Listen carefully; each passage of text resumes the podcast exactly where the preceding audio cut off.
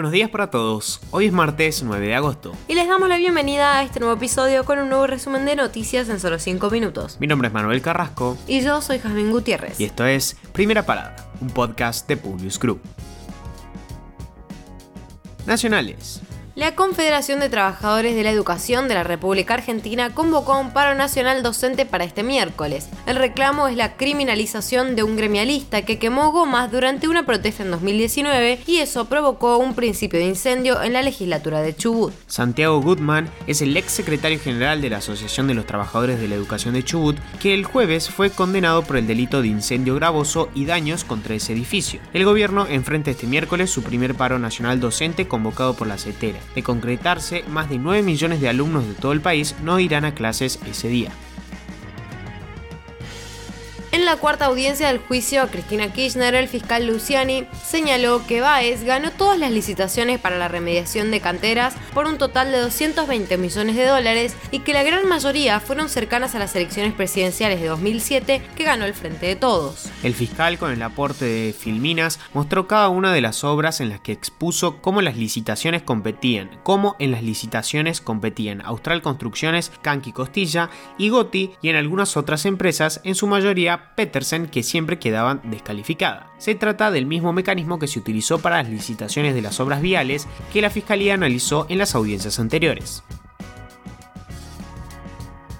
El Ministerio de Desarrollo Social se prepara para iniciar en tan solo días la auditoría sobre el Plan Potenciar Trabajo, a través del cual 1.3 millones de personas cobran la mitad de un salario mínimo vital y móvil a cambio de una contraprestación laboral de 4 horas diarias buscarán verificar que los beneficiarios efectivamente realicen el trabajo por el que cobran el beneficio y por otro lado tener un mayor control sobre las organizaciones sociales y entidades que tienen a su cargo la designación de las tareas de cada persona. Es que en el potenciar trabajo el 80% de los planes está controlado por entidades no gubernamentales. Los municipios y provincias solo manejan el 20% de esta iniciativa.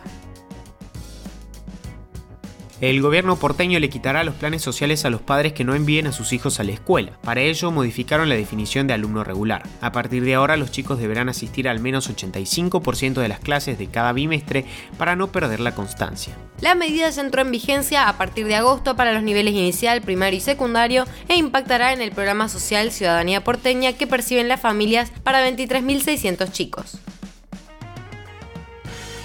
El embajador de los Estados Unidos, Mark Stanley, visitó por primera vez el yacimiento Loma Campana, acompañado por el presidente de IPF y el gobernador de Neuquén, Omar Gutiérrez. Stanley destacó el potencial de Vaca Muerta. Argentina tiene la energía para abastecer al mundo, el país tiene lo que el mundo necesita. Es un honor y una emoción estar aquí. Aunque hace varios años se viene trabajando en esto, se puede percibir en forma palpable que esta área está por despegar, agregó. Internacionales. Gustavo Petro juramentó como presidente de Colombia. Entre las primeras definiciones, subrayó su voluntad de cumplir el acuerdo de paz de La Habana y abrir un diálogo con los grupos armados para terminar con seis décadas de conflicto violento.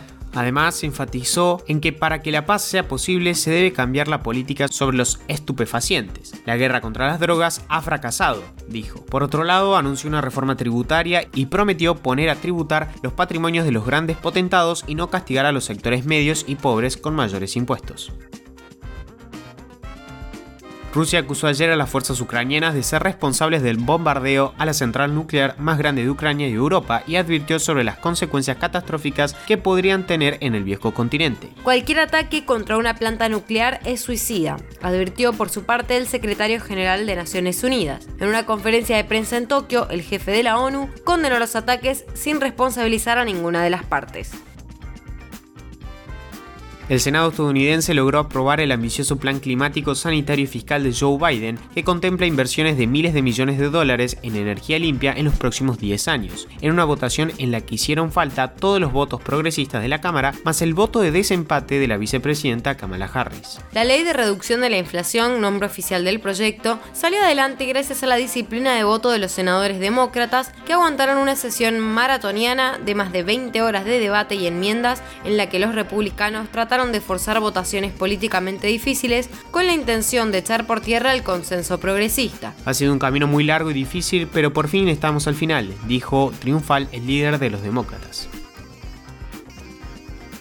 Estados Unidos celebró el acuerdo para un alto al fuego alcanzado el domingo entre Israel y la Yihad Islámica Palestina y aseguró que seguirá completamente comprometido con el mantenimiento de la calma en la zona, según señaló en un comunicado el secretario de Estado de Estados Unidos, Anthony Blinken.